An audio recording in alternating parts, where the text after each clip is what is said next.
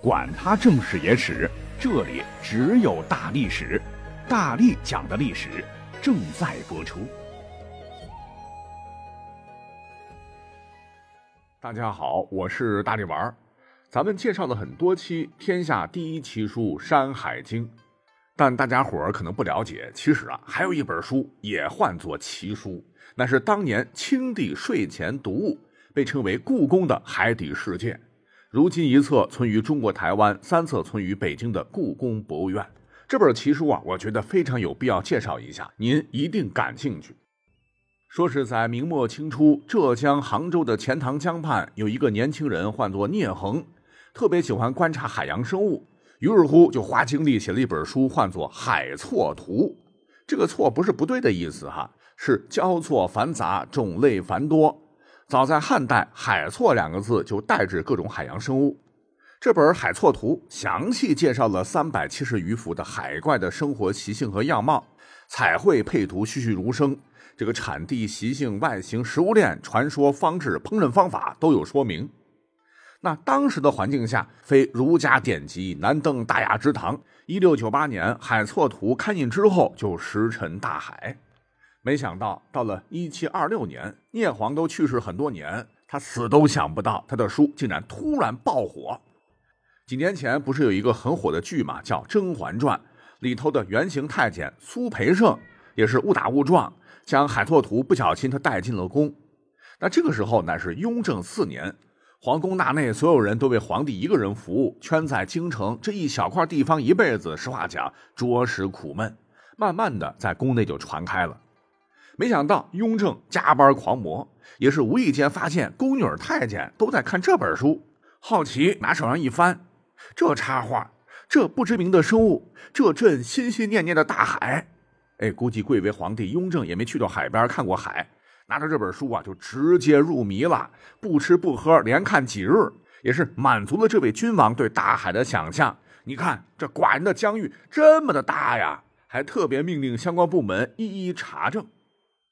而雍正暴亡之后，他儿子乾隆继位以后，也特别喜欢这本书。他不仅把《海错图》放在枕边当睡前读物，还施展盖章神功，《海错图》每册翻开都被这个乾隆扣戳了，也是极大满足了这位天子遥想几千里之外蔚蓝大海的梦想。乾隆还数次下旨要把这套书重新装裱，珍藏于崇华宫。总之，《海错图》是极少数从民间传入宫廷，还被皇家收藏的画谱。故而，本期节目咱们就简单讲几个《海错图》中提到的海洋生物，有历史，有故事，一定非常的好玩。相传呢，远在春秋时期，当年东夷进犯吴国，吴王唤作阖闾，就是春秋小五霸之一，被迫躲到一座小岛上，不久就断粮了。正在犯愁吃什么的时候。忽然看到一群金黄色的鱼，那这些鱼啊，不仅数量多，智商似乎还很低，士兵很容易就能抓到一大堆。班师回朝的时候还没吃完。说一天，吴王突然想到这件事儿，哎，就问这些鱼还有没有了。侍从说还有，只是时间长了怕坏了，都制成鱼干了。阖闾叫来尝了几口，感觉特别好吃，就提笔写了一个字。那这个字上面是一个美丽的美，下面是鱼。后来演化成了“响”，就是鱼干的意思，现泛指成片的腌腊食品。那当年吴王阖闾吃的金黄色的鱼，其实啊就是《海错图》中提到的石首鱼。这种鱼的脑袋里面有两块小石头，学名叫做石耳石，作用是传达声波，可以保持身体平衡。正是利用这一点，古人在捕捉石首鱼的时候。看到鱼群来了，也不撒网，而是站在船上，用力的敲击木板，梆梆梆梆，过会儿，石头鱼就震晕了，一捞一个准儿。那鱼为什么会被震晕呢？啊，就是因为敲击木板的声音和鱼头内的这个湿屎石产生了共振。那专家说了，这个石首鱼啊，应该就是现在的黄花鱼。这种鱼头里边有两个白色透明的硬物，就是海错图中说的小石头，并且因为近岸产卵。还产生了一个谚语吧，唤作“黄花鱼六边儿”。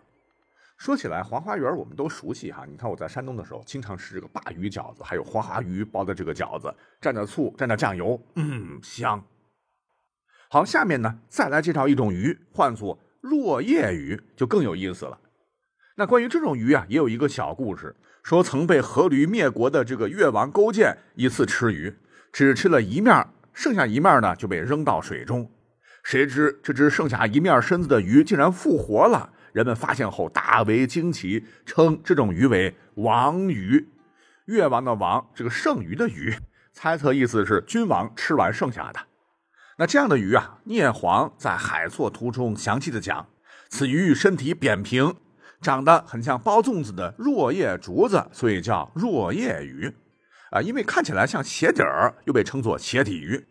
几千年来，这个古书也说，这种鱼啊，只有一只眼睛，因为只有一面嘛，只能看到身体一侧的东西，所以要两条鱼合起来才能向前游动。聂黄当时就感觉有点不可思议啊，就来到海边，就仔细的观察。他发现这个若叶鱼不是只有一只眼睛，小时候的这个若叶鱼和其他鱼一样，在头部两侧都有眼睛，很对称。长大之后，两只眼睛之间的软骨被身体吸收，一侧的眼睛逐渐转移到另一侧，看起来好像只有一只眼睛。那长大后的若眼鱼是两只眼睛长到同一侧了啊，只是距离很近，看起来像一只。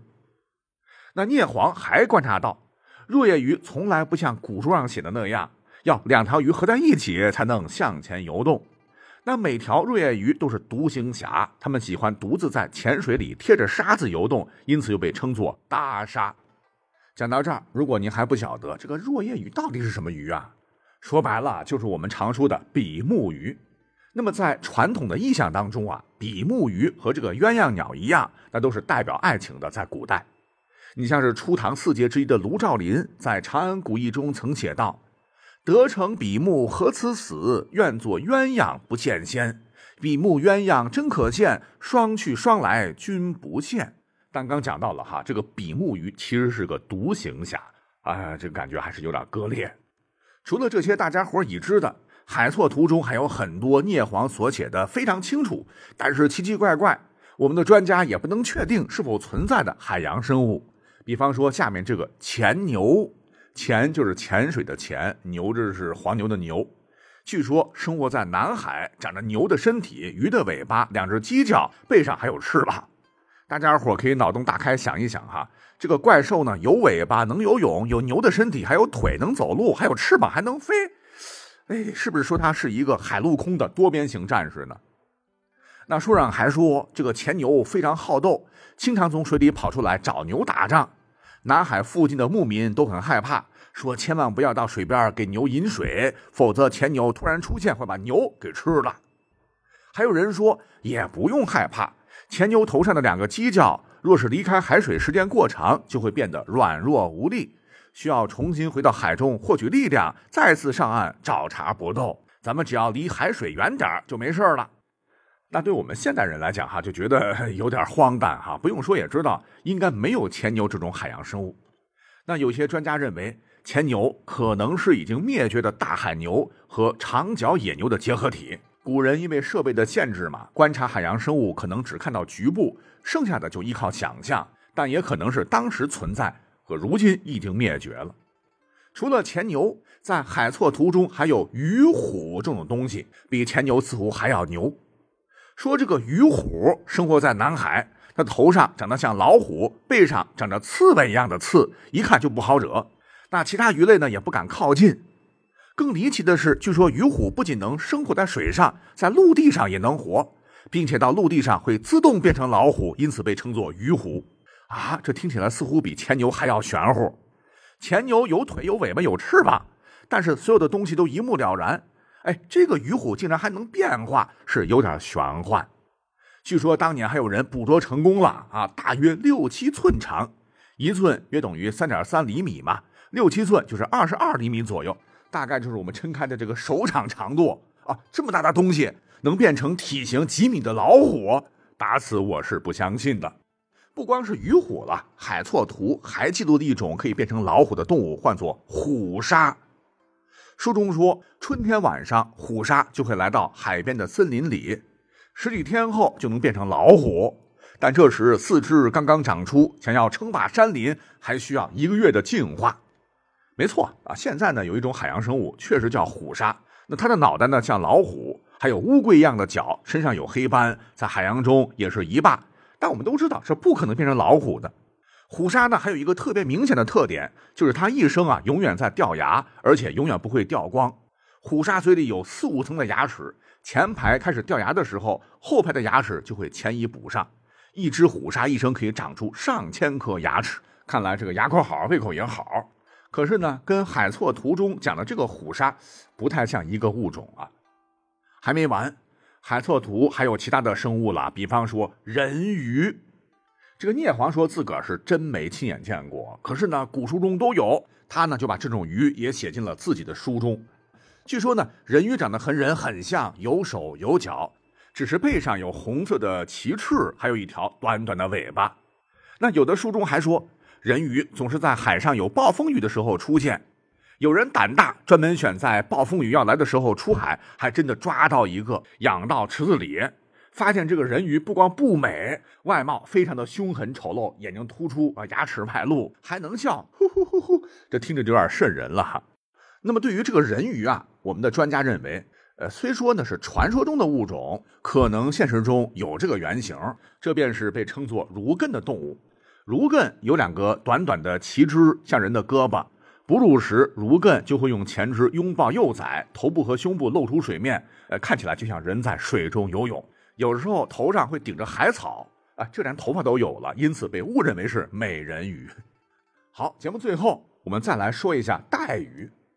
这带鱼很好吃啊，现在也很常见呢，一点都不新鲜呢。但是清朝渔民捕捉带鱼的场景，在《海错图》中描述的非常有意思。说渔民捕带鱼时会选一根长杆子，这根竹竿上系上一个长约三十米的绳子，如果立起来三十米，就相当于十层楼那么高。绳子上呢还会挂几百个钓钩，渔民会把这些绳子扔到水中，把竹竿固定在岩石缝里。发现绳子被拖曳，立刻收网，一定能收获很多条带鱼。聂黄还白纸黑字书中写道，他自己曾亲眼看到渔民捕捉带鱼，上千条鱼成群结队游过来，首尾相连。其中一条带鱼被绳子的钓钩吊住了，在水中挣扎。其余的带鱼不会自己游走，他们会跑过来衔住这条鱼的尾巴，要救它。就这样哈，一条衔一条，几百上千条带鱼都被捉住了。可是专家说了，这种情况是不可能发生的。带鱼非常凶猛，不仅贪吃，还是同类。如果真的一条带鱼被勾住了，其他带鱼会蜂拥而至，把同伴给吃了，绝对不会救援。所以聂黄在写这本书的时候，有一部分的这个真实性。难道是道听途说吗？很存疑。